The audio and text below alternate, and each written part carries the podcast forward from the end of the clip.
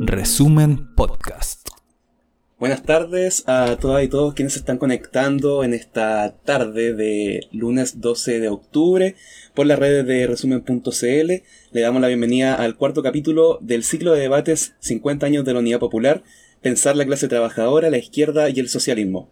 Una actividad que se encuentra organizada por el Centro de Estudios Históricos de la Izquierda y la clase trabajadora CLASE, el Grupo de Trabajo Izquierdas Praxis y Transformación Social de la Claxo, la editorial América en Movimiento, la librería En el Blanco y también resumen.cl, que es donde se está transmitiendo y después queda en formato podcast en Spotify, como también el video en Facebook, Instagram y también en YouTube. En esta ocasión, en este cuarto capítulo, se encuentran con nosotros Robinson Silva, académico de la Universidad Austral de Chile e integrante de clase, junto a Rolando Álvarez, historiador y académico de la Universidad de Santiago de Chile, para hablar sobre el tema resistir la dictadura entre la urgencia y la acción. Le recordamos a la gente que se está conectando a la transmisión en vivo que la actividad va a quedar colgada al igual que los tres capítulos anteriores en Facebook, disculpen, Facebook, Instagram y YouTube y en algunos días va a estar en formato podcast en Spotify. Así que sin nada más que agregar, les dejo eh, la bienvenida y les doy el pase a ambos para que comiencen su conversación.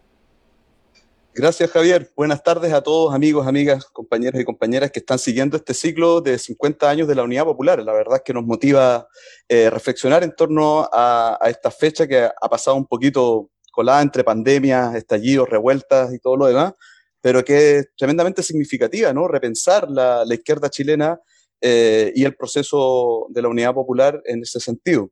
Eh, hoy día nos encontramos con Rolando Álvarez, profesor, como ya lo presentó Javier de la USACH, que ha trabajado eh, muchísimo sobre la nueva historia política, ¿cierto? En particular sobre los, los estudios del Partido Comunista en Chile y de la izquierda en general.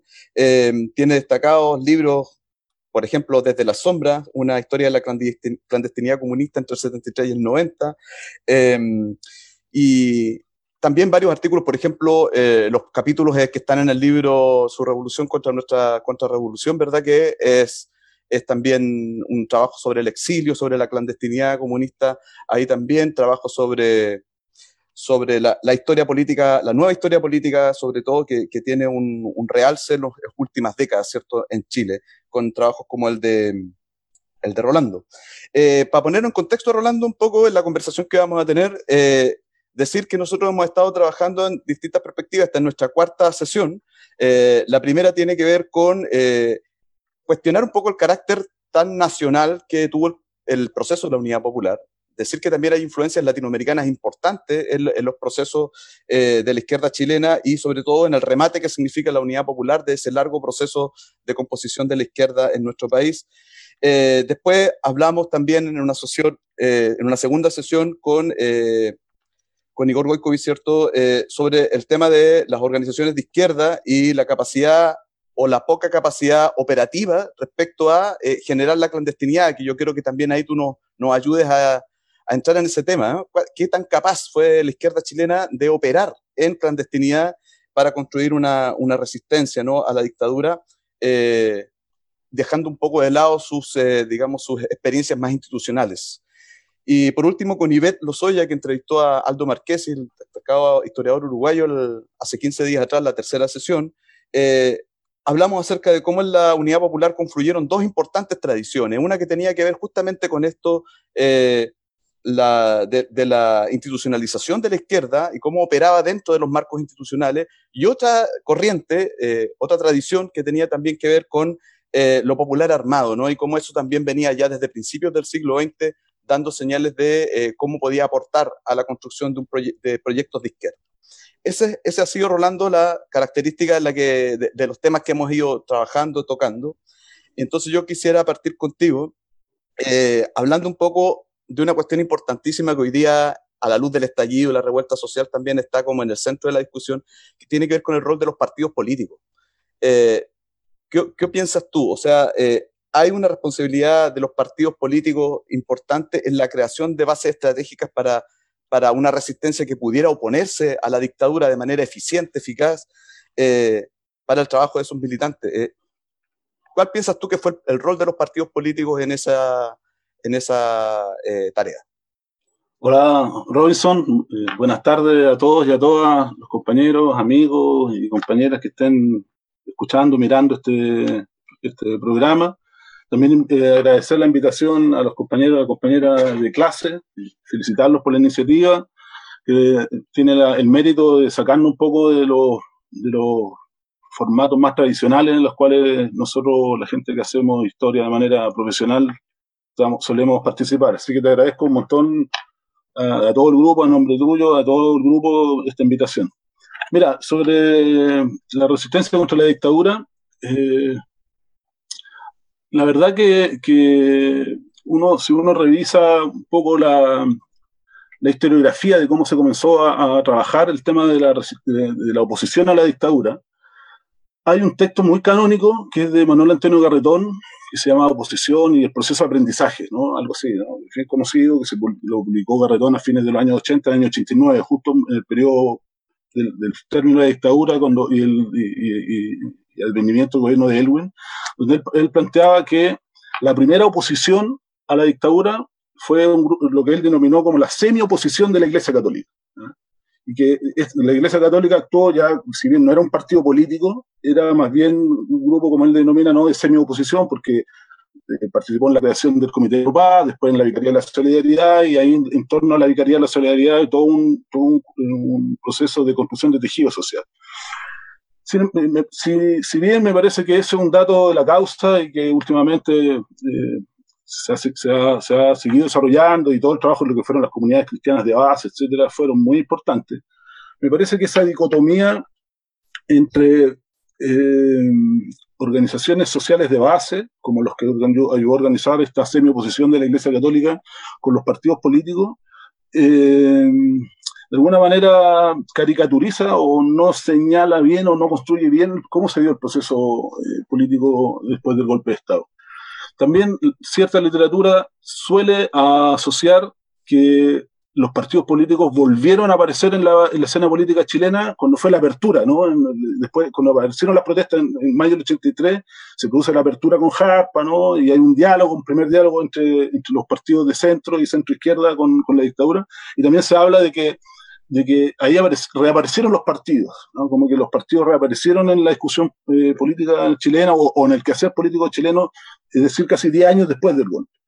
Sin embargo, fíjate que hay varias investigaciones, Robinson, y ahí un poco voy al callo de tu pregunta, hay varias investigaciones que se han podido ir desarrollando y uno mismo ha podido, hemos podido elaborar algo, en que eh, eh, la gracia que tuvo la izquierda chilena ¿no? fue la capacidad eh, antes del golpe y mucho antes del golpe, de conectarse en la base social del pueblo chileno.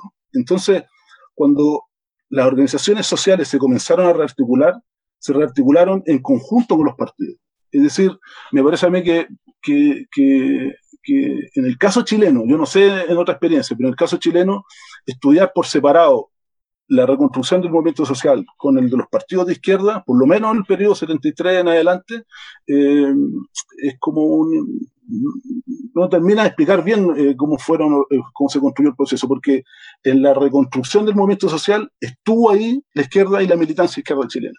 En la reconstrucción del comedor popular, en la construcción de un club deportivo, en los campeonatos de ping-pong, en los comprando juntos, se mezclaba ¿no? Eh, la base social, la, mayoría de la gente no militante, con la gente que sí militaba en las organizaciones eh, políticas de izquierda. ¿no? Entonces, em, eh, creo que, el día de mañana, digamos, y una de las cosas pendientes que hacer ¿no? es una historia social de los partidos políticos chilenos durante la dictadura, y que eso nos descubriría, digamos, esta, esta presencia en la base de la militancia de izquierda chilena.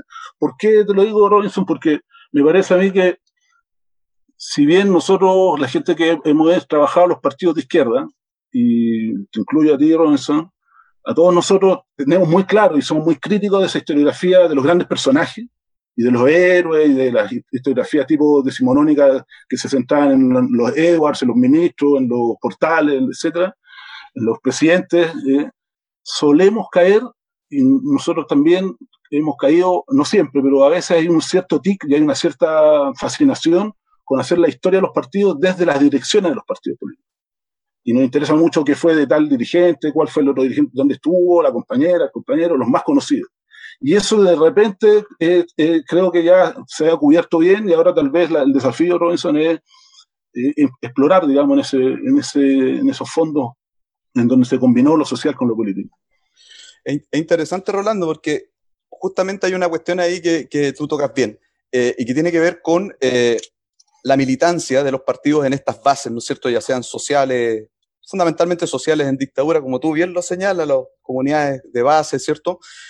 Pero en algún momento hay una llamada, por llamarlo así, eh, después de un proceso muy complicado, o sea, tú mismo lo, has definido, la destrucción completa de direcciones de partidos, específicamente el Partido Comunista, también en el Partido Socialista y en el MIR, eh, de, cuadros dirigentes, ¿no? Y los partidos estaban armados de esa manera. Entonces, afectaba justamente ese trabajo.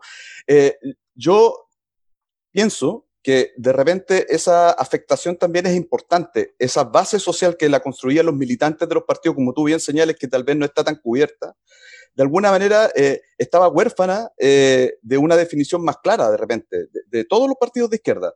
Eh, ¿A qué voy? de repente cuando se dice hay que volver a Chile, ¿no es cierto? Y está el caso de la, del retorno comunista y del retorno mirista como los más importantes, ¿no es cierto? Hay que volver.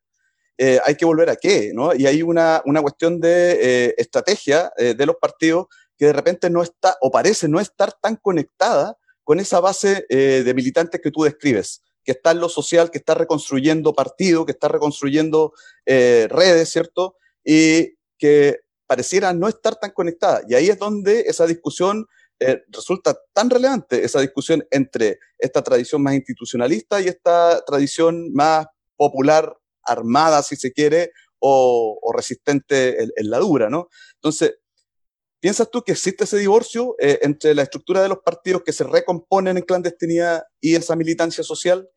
¿Hay una orfandad, por decirlo así? Mira, yo lo que te podría contar, lo que sí conozco, porque lo he investigado en, un par de ocasiones, me he metido en, ese periodo y, en el tema y pude hablar con gente que ya falleció, etcétera, un poco el proceso que vivió el Partido Comunista, ¿no?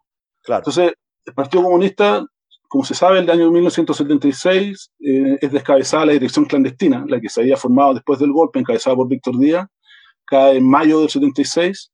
Se reconstituye una dirección clandestina eh, eh, semanas después de eso, que está encabezada por Fernando Ortiz, y esa dirección cae en diciembre del 76. O el equipo de Fernando Ortiz alcanzó a funcionar, si es que funcionó, si logró realmente echarse a andar unos cuatro o cinco meses.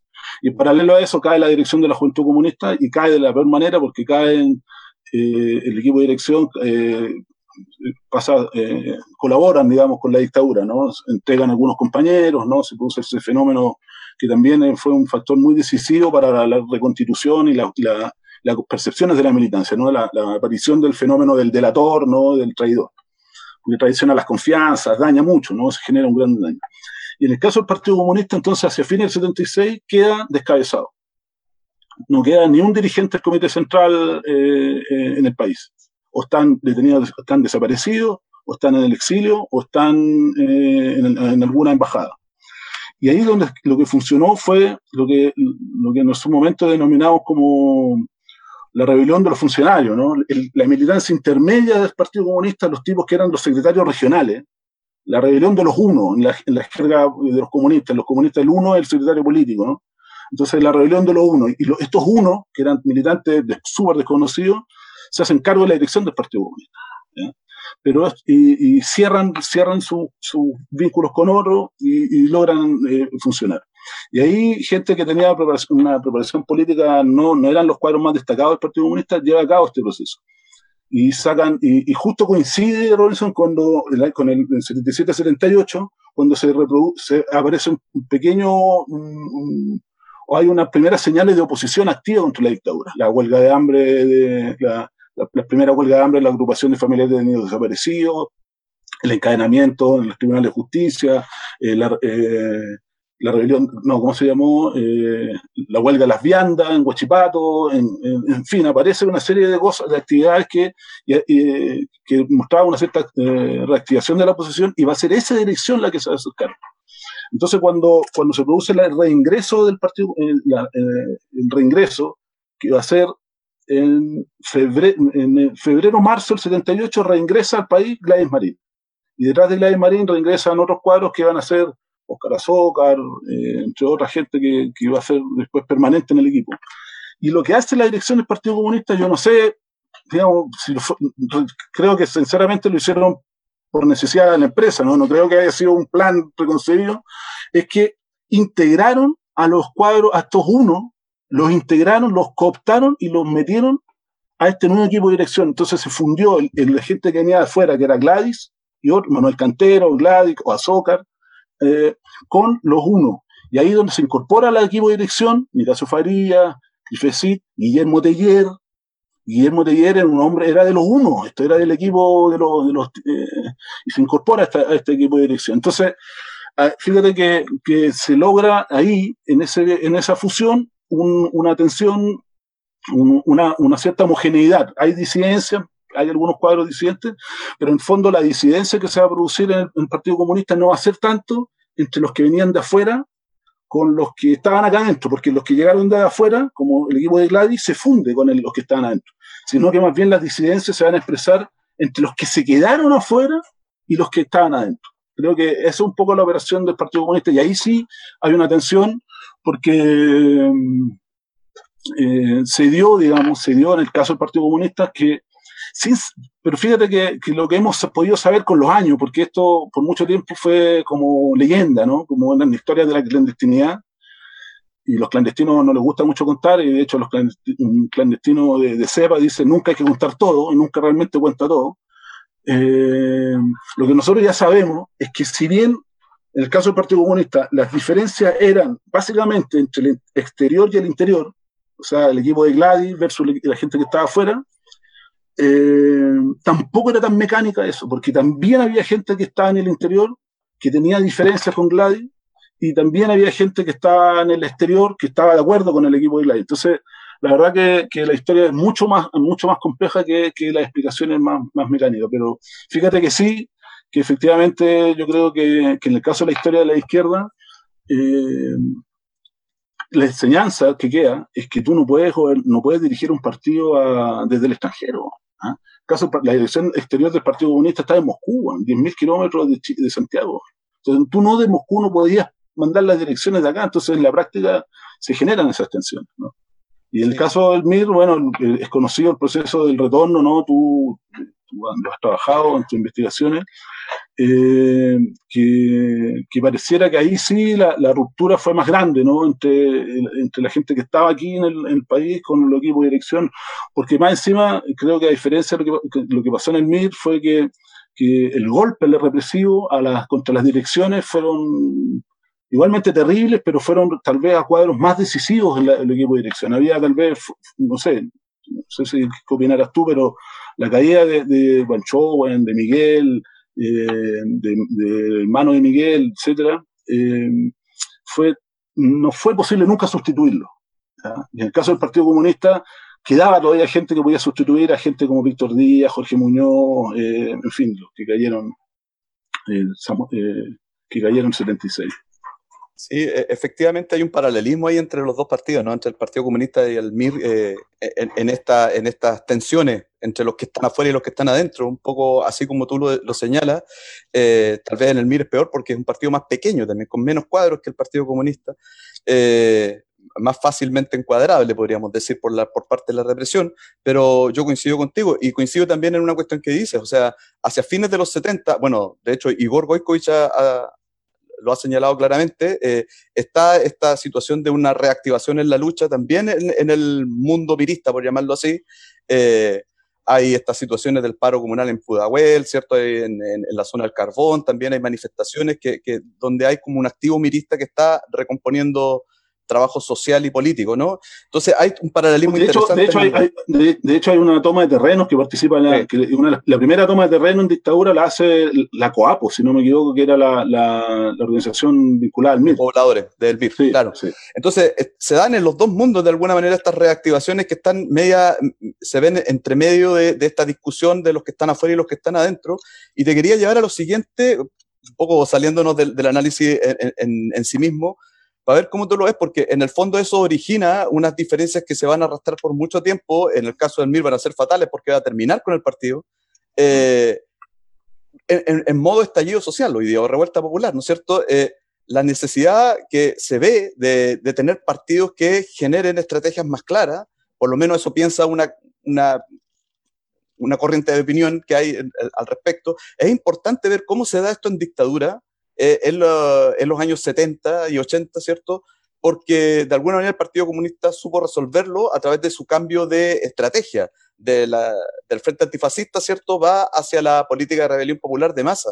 Me gustaría que, que entraras también en eso. ¿Cómo, si, si tú crees que el Partido Comunista, eh, a través de su cambio estratégico, logró de alguna manera superar sus diferencias internas y, y entrar en una nueva fase de la lucha, como, como bien se, se señaló, ¿no es cierto? mira, yo. Mira, es difícil, pero yo creo que la izquierda chilena, y esto aquí lo que voy a decir no tiene ninguna novedad, ¿no? Pero, pero sí es necesario puntualizarlo, La izquierda chilena, la, crisis de la izquierda es el golpe Estado del 73. ahí entra en crisis toda la izquierda chilena. Eh, bueno, eh, desde el MIR a los socialistas, el MAPU, los partidos, el Partido Comunista, etc. Y en el caso del Partido Comunista, creo que, que la crisis fue, para así decirlo en breve, ¿no? Y después puedo tal vez desarrollar un poco la idea. Mm. Se, se, le dio una vuelta de tuerca a la, crisis con, la, con el llamado a la política de rebelión popular, pero en la, nunca se terminó de resolver las diferencias que se generó producto de la derrota. Creo que la urgencia de la necesidad de, de, de, enfrentar a la dictadura pospuso los debates internos dentro del Partido Comunista. Y, y, y buena parte de, de, las de la línea política que se llevó a cabo el Partido Comunista en esta época, imagínense, eh, y eso hay que tenerlo en cuenta dentro de un contexto de super represión, clandestinidad, de, de muerte de los compañeros, fue de alguna manera, eh, de una manera súper poco tradicional en la, en la, cultura política comunista y, y, y, se dejó llevar por la práctica. Y por lo tanto, la crisis del Partido Comunista, que estalla en el 73, creo que más bien se le pone pausa, modo pausa, ¿ah? por la lucha contra la dictadura y termina estallando igualmente el 89.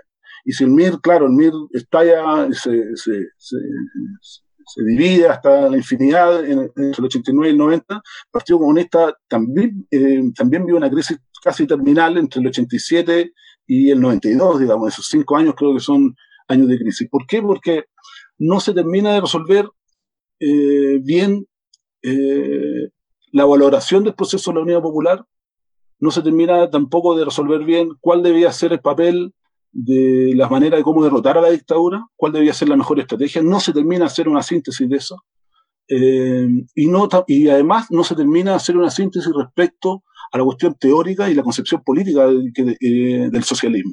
Entonces, lo que entra en crisis es la,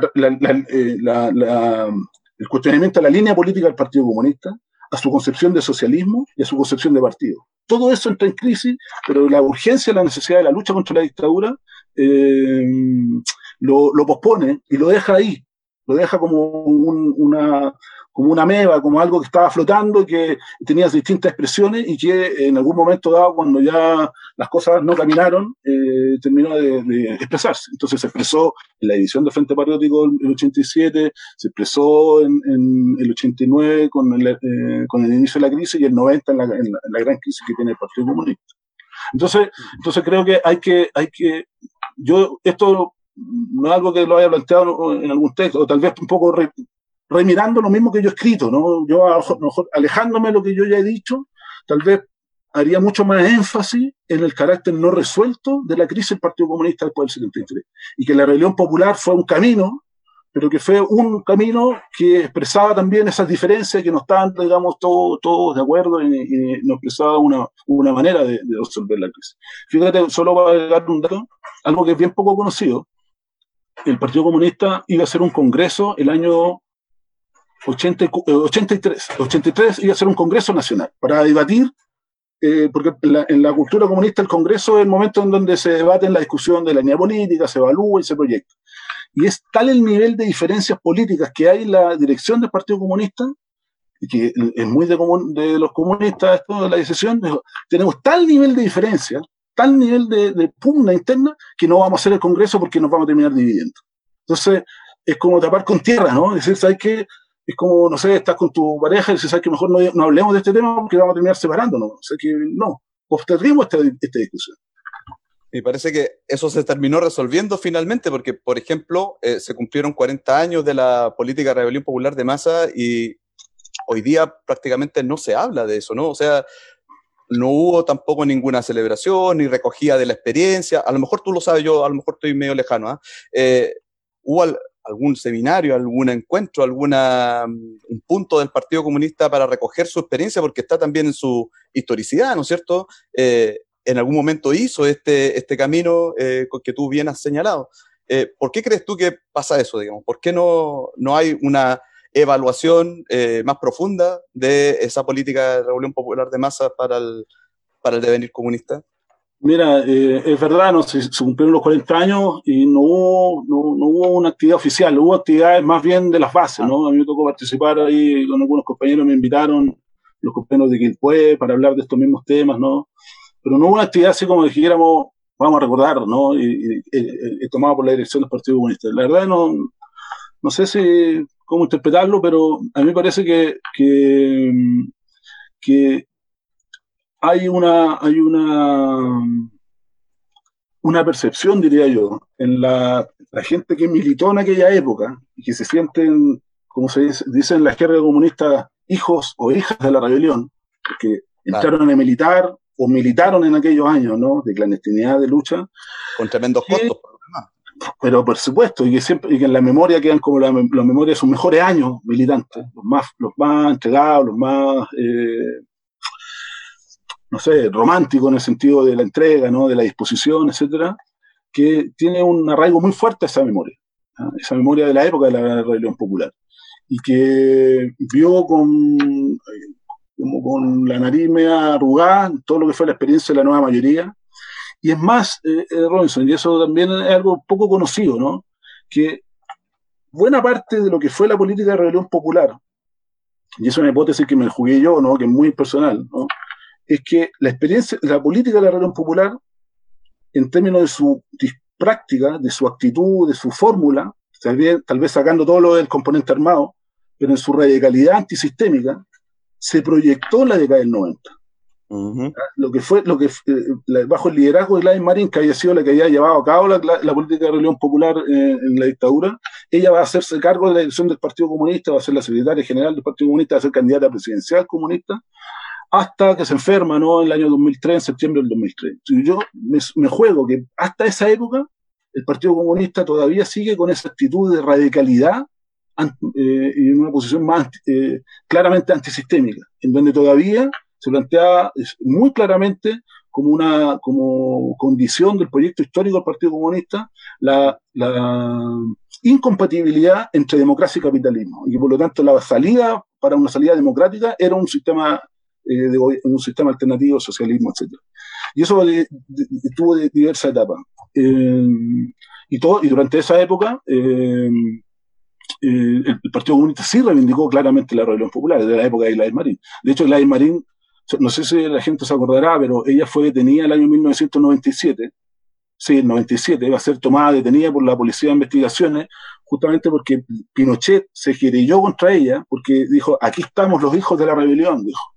Aquí estamos los mismos de la Reunión Popular, los que hicimos el atentado contra Pinochet y Pinochet. Que, entonces, fue un discurso durísimo perfecto. del 11 de septiembre del 97, durísimo. Perfecto, y eso sí. le, significó que irse presa. La tomaron los ratis ahí en la Florida, etc.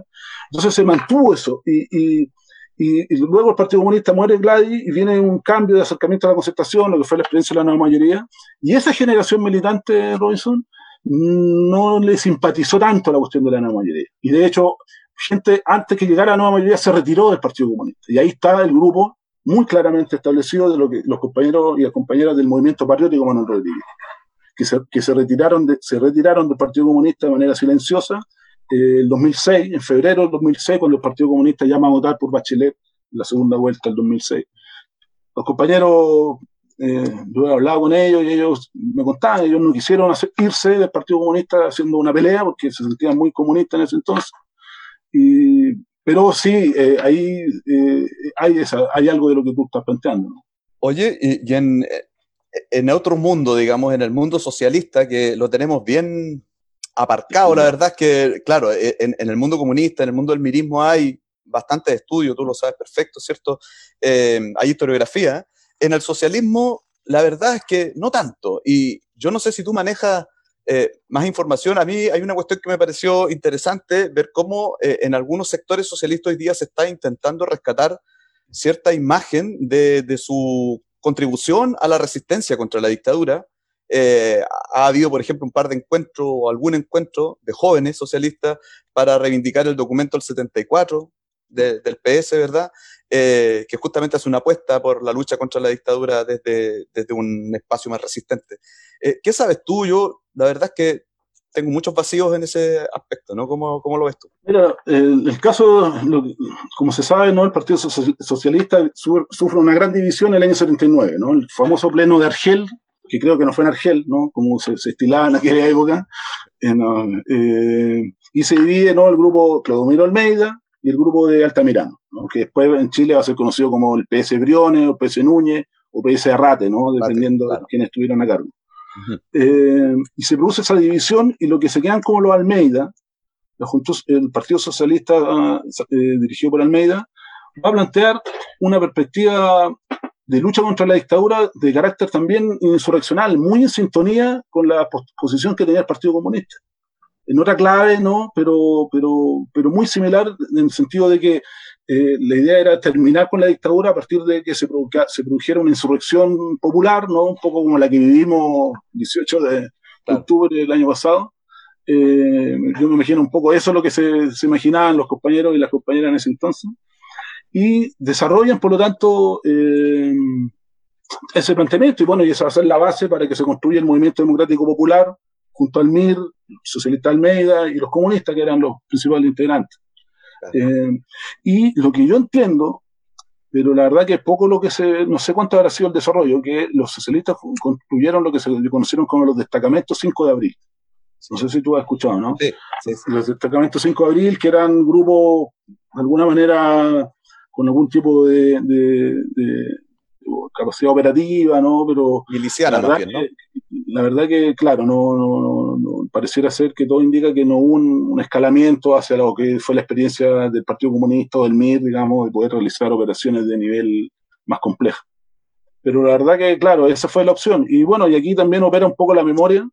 El caso mío, eh, yo milité en el movimiento estudiantil secundario desde el año 87 y me recuerdo mis, los compañeros que eran de los socialistas Almeida y, los recuerdo con mucho cariño porque eran también muy combativos, ¿no? Y los veíamos codo a codo en las actividades, ¿no? Etcétera, la lucha callejera, ¿no?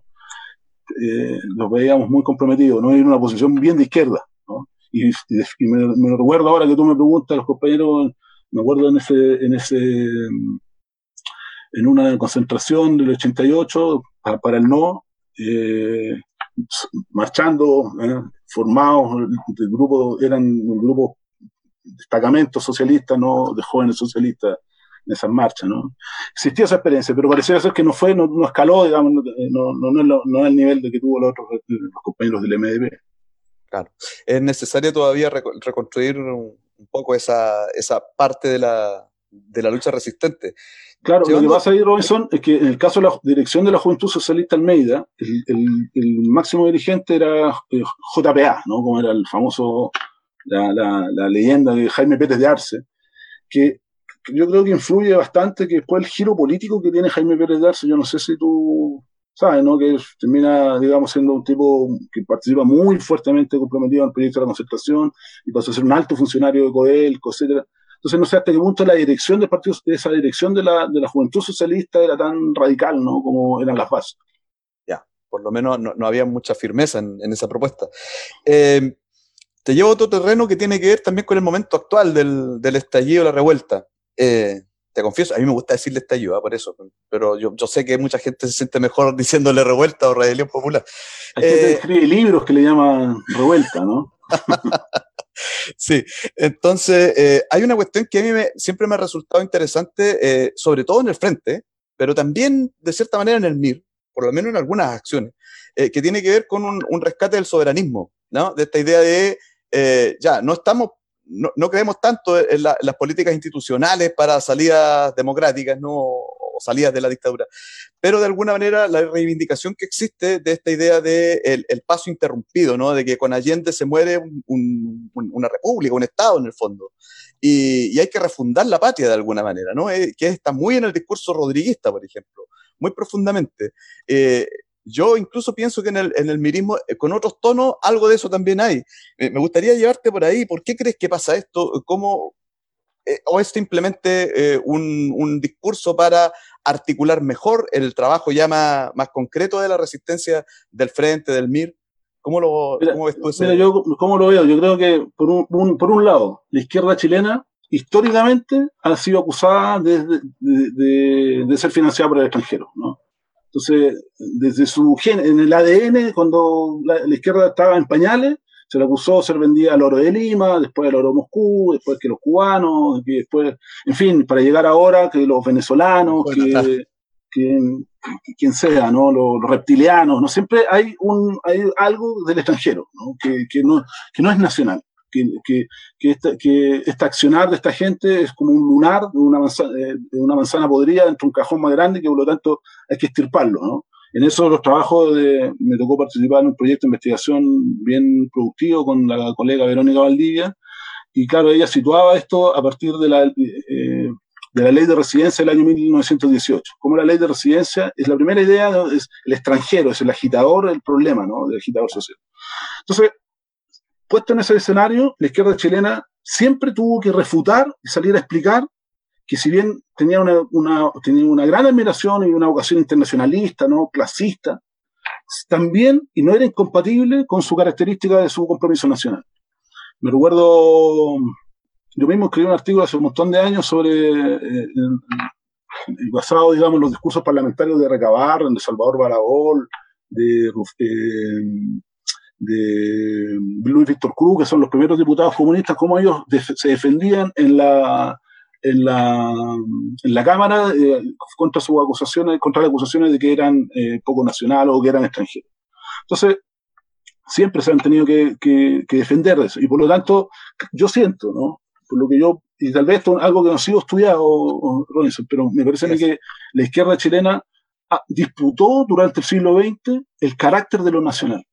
No renunció a su vocación nacional. Acuérdate, Robinson, el discurso de Allende, ¿no? Este es el gobierno más patriótico que ha tenido la historia de Chile, decía Allende. Lo dijo 100 veces. Lo dijo 100 veces. Ramírez Necochea, en su libro eh, La historia del Partido Comunista, el famoso libro sobre el Partido Comunista, tiene el capítulo final, dice, el partido más nacional de toda la historia de Chile. El capítulo final del libro Ramírez Necochea. Entonces, la izquierda siempre, y, bueno, la figura de, la opción de, del Partido Socialista, ¿no? Latinoamericano, en fin. Entonces, siempre estuvo esa, esa opción por lo nacional y, y esa disputa por sentirse realmente eh, representantes de la clase obrera y del pueblo. Por lo tanto, eh, creo que tiene una, una, trayectoria de largo aliento. ¿no? Y en el caso del Partido Comunista, cuando se forma el Frente Patriótico, yo, yo pude revisar algunos documentos, bueno, es sabido que en, algunos eh, hubo una, una, idea de nombre, ponerle Fuerza Armada de Liberación, eh, eh Fuerza Armada Bernardo Higgins, Fuerza Armada de Liberación, las FALBO se iban a llamar, la Fuerza Armada de Liberación Bernardo Higgins, claro, las FALBO. Esa fue una propuesta de nombre. Bien poco sexy el nombre. Eh, no, la verdad que era mejor eh, y la propuesta del, del, comando, primero surge, las primeras acciones surge como el comando Manuel Rodríguez, que eran acciones que realizaban los compañeros del Frente Cero, ¿no? Le llaman el comando Manuel Rodríguez que aparece al principio del, del, del 81. En, en, interrumpen las transmisiones del Festival de Viña. Esto genera hay un hecho político con eso.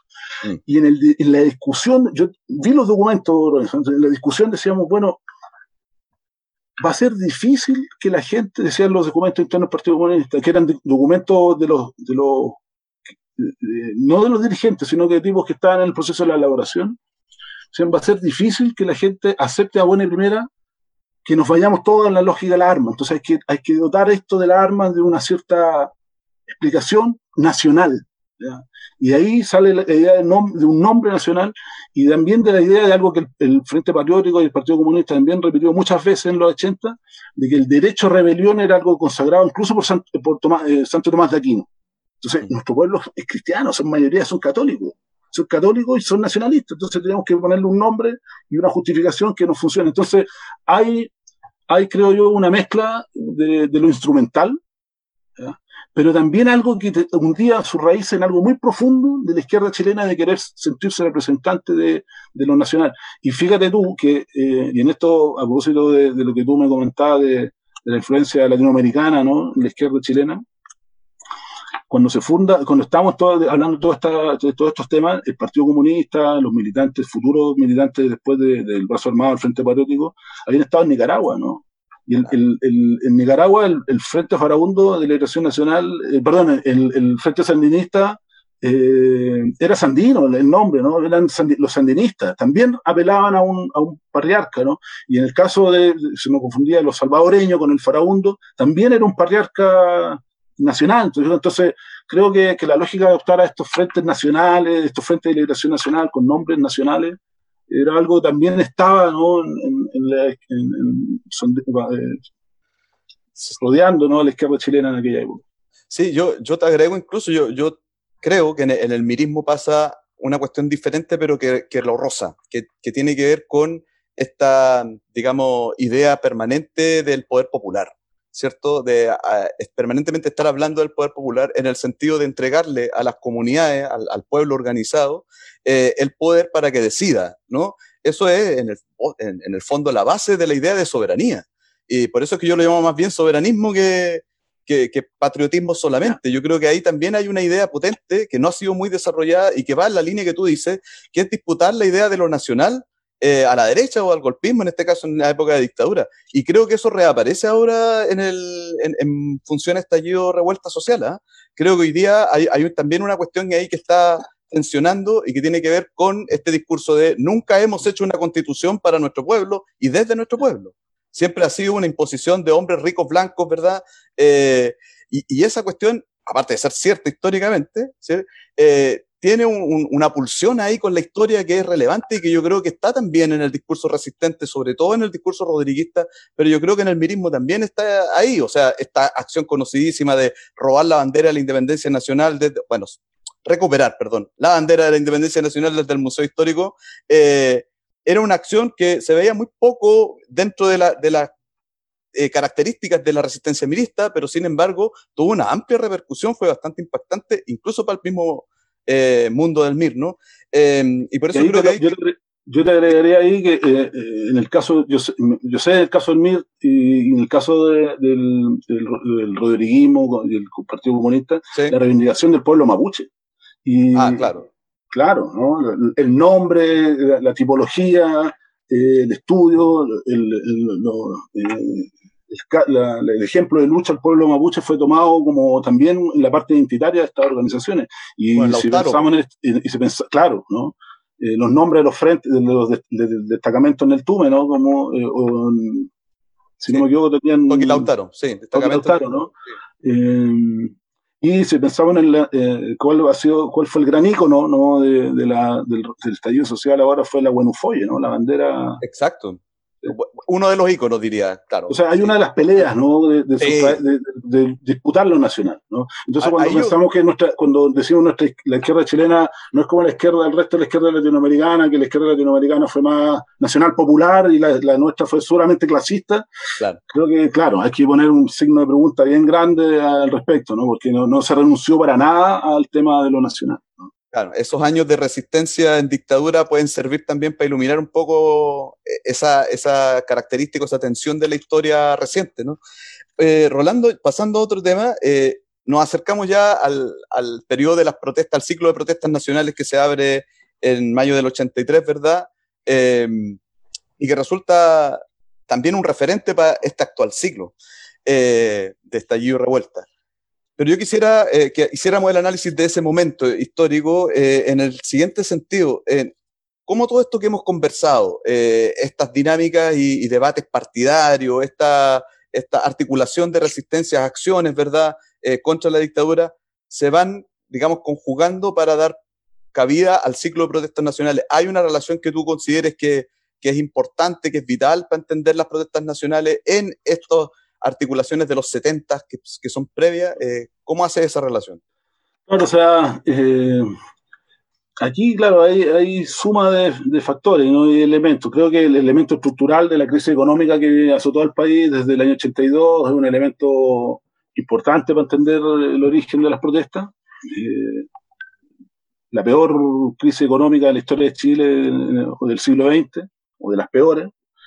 Eh, entonces ahí hay un elemento que es un dato de la causa, ¿no? Para explicar la, la génesis y las protestas. Pero en segundo lugar, eh, la reestructuración de los partidos políticos ¿no? Eh, y de las organizaciones sociales populares también confluyen en este proceso de, la construcción de la, protesta, porque si bien eh, la protesta tiene una génesis oficial, ¿no? Con la del, 11, la del 11 de mayo del 83, si no me equivoco en la fecha, ¿no? Mm. con el llamado, aquella primera protesta, ya se habían producido las marchas del hambre a fines del 82, ya se había producido una huelga importante en Corbún Machicura, ¿no? en la construcción de, la central allá en la, región del Maule. Eh, se produjo algo que también un episodio más casi bien olvidado, se produjo un gran caupolicanazo para el Día de la Mujer del año 83. Entonces, a diferencia un poco de lo que nosotros nos vimos lo que pasó este año, que fue mm, con un, con un grado mucho más grande de espontaneidad, ¿no? de, lo que pasó el 18 de octubre, o muy o espontánea definitivamente en ese sentido, que no hay una organización claramente estipulada atrás. En la génesis de las protestas sí creo que hay una cuestión mucho más organizada y que, y que venía anunciándose, digamos, en distintos hitos y, referentes, ¿no? De hecho, de hecho el, que la, el que la manifestación la haya convocado organizaciones y que ese día, que el día que se, que inician las protestas es una convocatoria de organizaciones, le marca, digamos, una impronta, digamos, la importancia que tuvo la acción y la agencia de los sujetos para la, génesis de las protestas. Organizaciones sindicales, además. Sí, claro, sí, claro. La, Confederación de Trabajadores del Cobre con Rodolfo Seguel, que estaba ahí a la cabeza en ese entonces. Cosa que absolutamente claro que es ausente hoy día, el sindicalismo está ausente de la revuelta popular, prácticamente no está, o está muy poco, la verdad, e, en eso. No para apuntarlo nomás, o sea, los sujetos de las protestas son fundamentales ahí. Sí, y, pero fíjate que, que, en eso, espera un poco, de la luz. Sí, claro. Estamos conversando con el historiador Rolando Álvarez, que nos está dando indicios aquí de importantes eh, ideas acerca de las protestas nacionales. En eso estamos. Pero fíjate, el, el tema de las protestas, si bien al principio, y un poco para, para poner eso en contexto, las primeras protestas son convocadas por un movimiento sindical, ¿cierto? Este, el movimiento sindical va a ser durísimamente reprimido. ¿ah? La CTC van a echar a los trabajadores, ¿no? Eh, eh, van a meter, no solo los van a echar, sino que también los van a, los dirigentes los van a encarcelar, etcétera. Pero lo que le dio la impronta a la, a la protesta nacional no fue la paralización, no, fue, no fueron huelgas de trabajadores, sino que fue la, entonces, eh, en ese sentido, lo que ahí llama el símil, lo que ocurrió el año pasado con las protestas. No tanto por la forma como se convocaron, cómo se iniciaron, sino que después la forma como se desarrollaron. Eh, entonces el desarrollo, digamos, de, la protesta, que era, cómo era una protesta, eh, más o menos la, dinámica, ¿no? De lucha de la protesta. La, en la mañana, al mediodía, se juntaban los dirigentes políticos de la Alianza Democrática y del MDP en la Plaza de Armas. Los pagos lo apaleaban, eh, habían algunas protestas en algunas universidades durante la mañana IKEA, tipo, la, la, protesta que IKEA fue a las 6 de la tarde eh, y en la noche arroya. Entonces, el, fuerte de la protesta es la, eh, eh, nocturna, ¿no? la lucha nocturna del cordón urbano de, de, las ciudades. ¿no? Y claro, los, los niños no iban al colegio, pero no eran paralizaciones, no eran huelgas. ¿no? Tal vez, tal vez la, la, que más pareció una huelga fue la de octubre, 1 de noviembre del 84, que eh, se, ahí hubo toda una operación muy bien dirigida por parte de las organizaciones, que fue atacar, no sé si es la palabra acá, ¿no? pero eh, reducir ¿no? los, los, los, paraderos de las micros. Entonces, las micros no pudieron salir, ¿ya? y al no poder salir las micros, la gente no pudiera trabajar. Entonces, esa protesta del 84, la, el 30 de octubre, 1 de noviembre, fueron dos días, eh, fue, muy, muy, fue el remesón más fuerte. Y de hecho, Después de esa protesta, el 6 de noviembre de 84, Pinochet decreta estado de sitio. Exacto. Con Sergio Nofrejarpa de, de ministro del Interior, ¿verdad? Estaba, estaba Harpa, me parece, todavía de, ministro del Interior. Entonces viene la protesta de, no, esa de noviembre y ahí paran las protestas hasta septiembre del 85. Y durante el estado de sitio se desata una feroz represión que eh, se va a llevar, entre otros, a los hermanos Vergara eh, y a los tres, tres, eh, profesionales comunistas, los Natinos, Pará y Guerrero, ¿no? en, marzo del 85. Exacto, marzo. Entonces, poco para contextualizar. Claro, y en ese sentido, importante que digas de esos casos que fueron muy, muy conocidos, muy impactantes, ¿cierto? Tal vez de los casos más impactantes de, digamos, de represión eh, al movimiento popular del ciclo de protestas, ¿no? Eh, militantes de partidos o, activistas de partidos, ¿no? Eh, o sea, esa es una gran diferencia con este actual estallido. O sea, ahí se vuelca toda esa experiencia de resistencia que tanto comunistas, miristas, socialistas, ¿cierto?, habían estado intentando desarrollar o desarrollando derechamente y se vuelca en, o sea, se pusieron por completo al servicio de ese ciclo de protesta. Eh, eso hoy día no está. O sea, lo que uno ve es la ausencia justamente de partidos eh, en la revuelta actual. Em, yo tengo esta impresión de que hay un volcamiento completo, ¿cierto?, de, estas organizaciones milicianas y, digamos, de resistencia al, servicio del movimiento popular que está movilizado eh, en el ciclo, ¿no?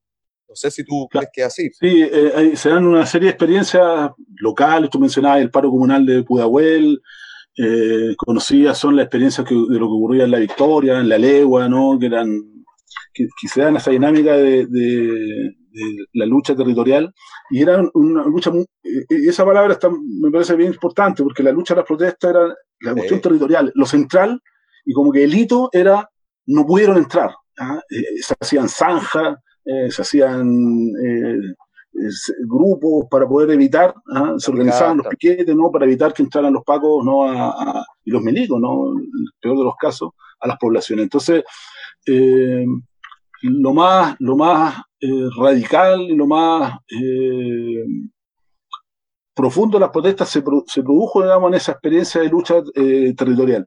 Pero fíjate que ahí también era parte, lo que, lo que le dio una impronta a la protesta, que fue la lucha por, en los territorios, ¿no? Y, como decía esa canción del transporte urbano, que era un grupo muy conocido en aquella época, ¿no? Tenía una canción llamada El Muchacho, ¿no?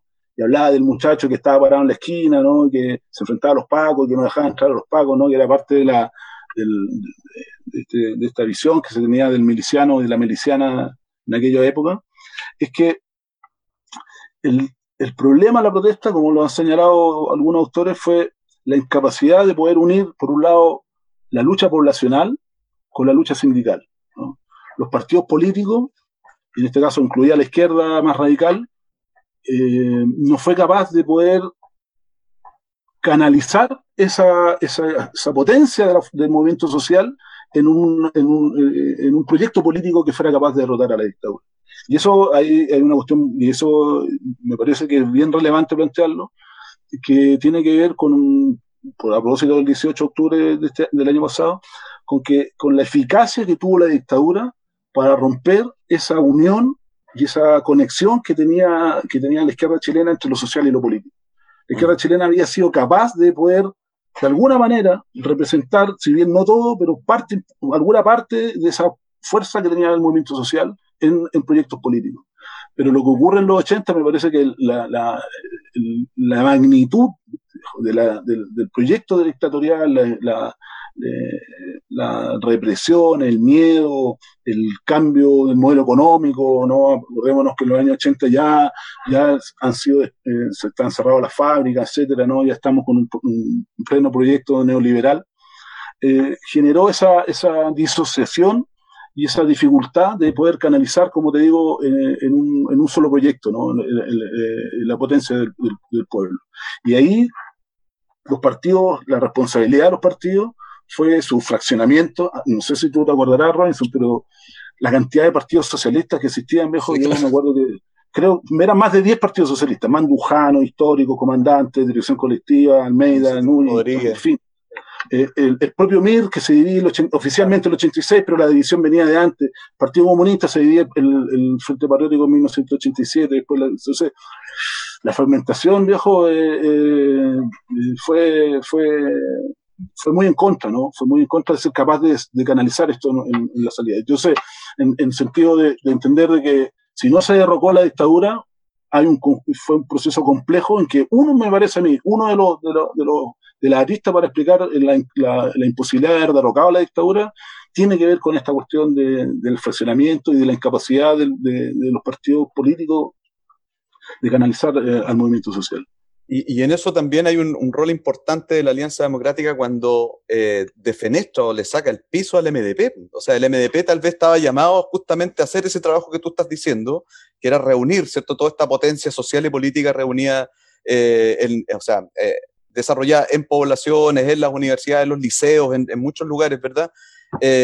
y el MDP intentaba de alguna manera, o tenía la intención de hacerlo, y ahí hay que recordar también que la Alianza Democrática es la que le pega una repasada importante a la MDP eh, para justamente ilegalizar lo que es lo que termina sucediendo eh, hacia fines de la, del ciclo de protestas, ¿no? Claro, la, historia del MDP todavía no está muy bien contada, creo yo. No, claro, eh, hay algunos artículos, hay un artículo por ahí del MDP, ¿no? Pero sí, el MDP era la mesa política del MIR, los socialistas y, los comunistas, ¿no? Entonces,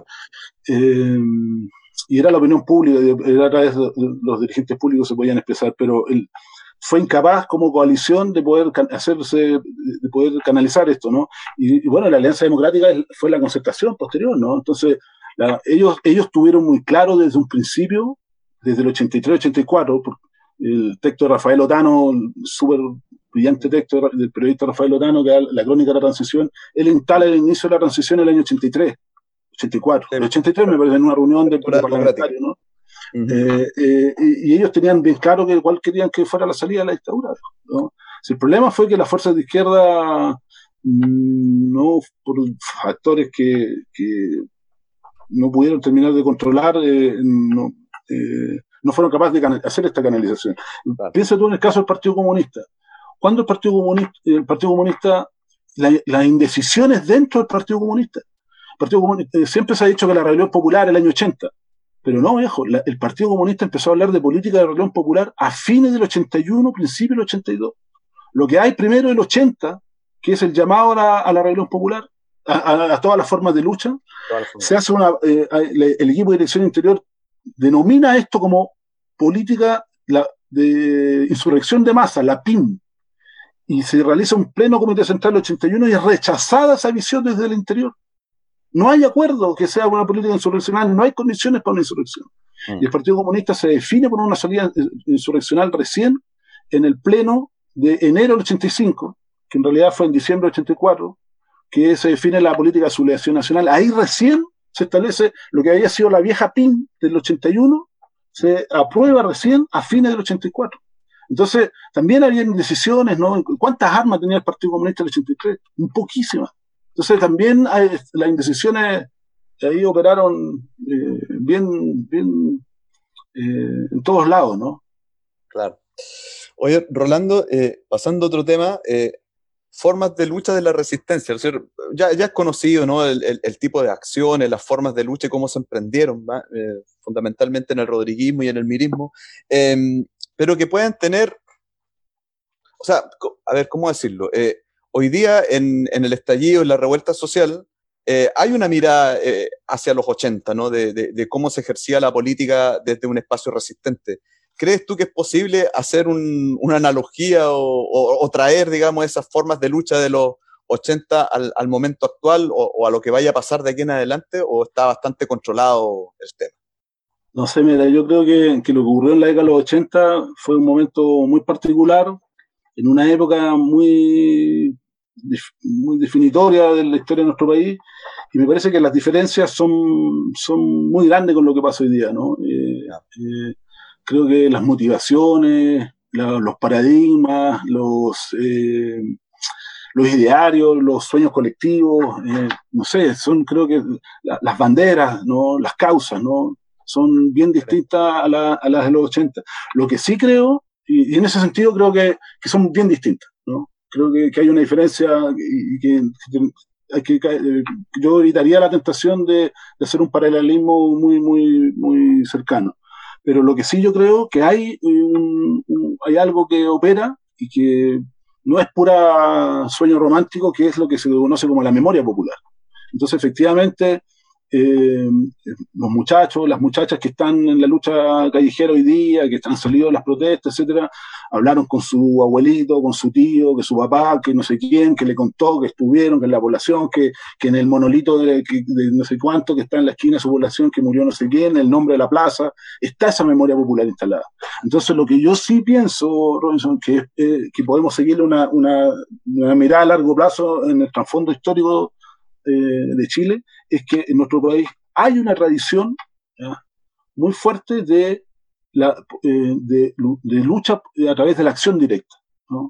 Y que la, acción directa ha sido una, una forma de lucha que hunde sus raíces, como decía recién, desde, desde el principio del siglo XX, ¿no? y tal vez antes, ¿no? La lucha de, ir más allá, de correr los cercos, ¿no? Y eso creo que es algo que, que no es de ahora, ¿no? Claro, los muchachos de ahora, los jóvenes de ahora, eh, tal vez sienten que ellos lo están haciendo porque no lo vieron, que lo hicieron hace 10, 20 años atrás, pero si nosotros miramos bien hacia atrás, los repertorios y las formas de lucha del movimiento social popular chileno han incluido siempre esa arista.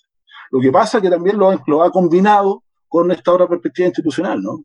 Entonces, creo que, que tal vez una cosa, una, una, pregunta que nosotros nos podríamos hacer es que la historia del movimiento popular chileno combina y, y, de manera sincrónica, ¿no? Al mismo tiempo, una arista más institucional y no lo ve como incompatible lo, lo de la acción directa. Entonces, yo creo que en eso eh, sí creo que hay, hay formas, porque era ver la barricada, era ver el fuego, era entonces decía, esto es los 80, estos son los protestas. Pero como te digo, en un trasfondo distinto. claro, pero está ahora volviendo, ¿cierto?, a reposicionarte, a reposicionarse el, tema, ¿no? Este de la, se vuelve a hablar de la violencia, ¿no? De la violencia como eje constructor del debate político.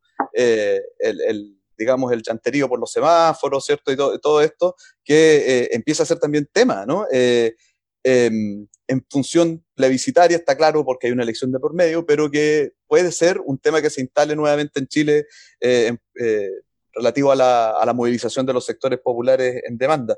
Em, no quisiera terminar, pero ya se nos está acabando el tiempo, Rolando, eh, sin antes tocar o dar algunos indicios, ¿no?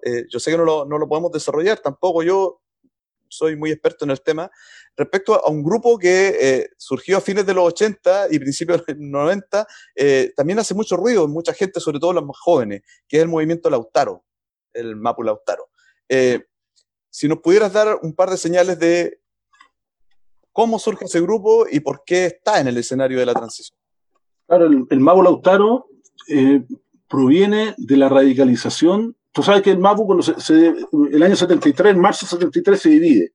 Un grupo que estaba más cercano a la Unidad Popular, encabezado por, el, por Jaime Rasmuri, y, otro grupo que era más partidario de lo que se conocía en ese entonces como el polo revolucionario, ¿no? las posiciones más radicales de los socialistas y desde fuera de la UPN, que estaba encabezado por Garretón, y desde, por Oscar Guillermo Garretón. Eh, y desde el Mapu Garretón, entonces empiezan a hablar desde ahí Mapu Garretón, Mapu Gasmuri. Desde el Mapu Garretón a, fines, a fines de los 70, principios de los 80, surge la idea de formar un destacamento armado en el Mapu Garretón. Y desde el Mapu Garretón, y se funda entonces este grupo, esta, esta brigada, esto que se va a conocer como el movimiento juvenil, el Lautaro y las brigadas poblacionales, el año 82, 80, sí, el 82 me parece que son las brigadas eh, del Mapu Lautaro. Y luego esto se pasa a constituir un partido, entonces tiene su génesis, digamos, con viejos militantes del MIR, del, MAPU, ¿ah? Guillermo Sandón, eh, Bernardo Cedeo, entre otros, y que va a tener una rápida, una relativa rápida inserción y, cierta llegada en algunas poblaciones de eh, en Santiago, en La Granja, en el Cortijo, el Cordón Caro Chogavía, en algunas partes de Renca, y eh, va a tener cierta presencia eh, de masas, ¿ah? tal vez donde tuvo más presencia de masas, o tal vez de las pocas que yo por lo menos recuerdo, en el movimiento estudiantil secundario con algunos dirigentes públicos, tal vez el más conocido, eh, Marco Ariel Antonelletti, que va a ser asesinado por la Policía de Investigaciones en noviembre de 1990, en, una casa ahí en la Estación Central, después de que fue rescatado en un rescate muy sangriento, donde murieron cuatro gendarmes y un, y un, y un militante del Mapu Lautaro. ¿no? Entonces, el, el Mapu Lautaro, junto a algunas fracciones del MIR, ¿ah? eh, y con el Frente Patriótico que se había desprendido del Partido Comunista, que reivindicaba el nombre Frente Patriótico, más conocido como el Frente Autónomo, forman aquel, eh, estos grupos que van a decidir mantener la acción armada en los primeros años de la transición. El Mapo Lautaro lo mantuvo en pie eh, hasta que fue detenido Guillermo Sandón, si mal no recuerdo fue detenido el año 92, ¿no? me parece, ¿no? 92, sí, me parece que fue el año 92, 93. Y claro, y fue muy, fue muy protagónico porque esa radicalidad del Mago Lautaro eh, lo llevó a cometer una serie de acciones, eran asaltos de banco eh, y eh, la ejecución de policías, ¿no? De, especialmente en, una, en una lógica de guerra de aparatos, ¿no? Muy de guerra de aparatos que lo llevó, digamos, finalmente a, a colapsar como organización, ¿no? Entonces, creo que los jóvenes, los más radicales de hoy, ven al Mago Lautaro como una opción muy radical y de mucha consecuencia, porque logró poner en, el tapete algunos temas, una radicalidad nueva, que era un poco que rompía con la lógica del mito de los comunistas, que era esta idea del sexo libre, salir a robarse condones, cuando todavía nadie hablaba de esos temas, ¿no? Eh, usar la imagen, una estética con mujeres desnudas, ¿no? Entonces era una cosa que, que rompía, digamos, el, no sé, la estrechez de mente ¿no? que tenía la, la, izquierda mirista comunista, ¿no? para la visión de los lautaristas. Entonces sí, fue, muy, eso, fue una experiencia en eso muy novedosa, ¿no? ha querido ser interpretado como una izquierda posmoderna, ¿no? ¿no? pero yo creo que más bien es parte de expresión de una izquierda radical, del tronco histórico de la izquierda, ¿no? pero que eh, se inmoló, digamos, los primeros años de la, de la transición. Perfecto, Rolando. Oye, yo te agradezco tu claridad y, todos los elementos que nos has dado. Yo creo que es súper importante tener todo esto, eh, esta historia, digamos, puesta al servicio de lo que hoy día estamos viviendo como país, ¿cierto? Y como pueblo. Eh, necesitamos mirar este, este momento de la historia de Chile también, que seguramente va a estar eh, en todo este debate que se abre con el 25 de octubre en adelante. Así es que muchas gracias, Rolando Álvarez de la USACH. Muchas gracias por estar hoy día en el siglo. Gracias, Robinson, a ti. Ojalá que hayan cumplido las expectativas que ustedes tenían. Pues. Totalmente, totalmente sí. Los dejo invitados yo para 15 días más, cuando nos vamos a reunir eh, con la historiadora Cristina Moyano. José Ignacio Ponce va a hacer una entrevista ahí, una conversación, un diálogo con ella sobre la izquierda chilena en la postdictadura, que es justamente el periodo que eh, viene después. Así que los dejamos invitados eh, al, el lunes, en 15 días más, en dos lunes más, a las 19 horas en esta misma eh, canal. ¿no? Muchas gracias y nos vemos pronto. Chao, chao. Resumen Podcast.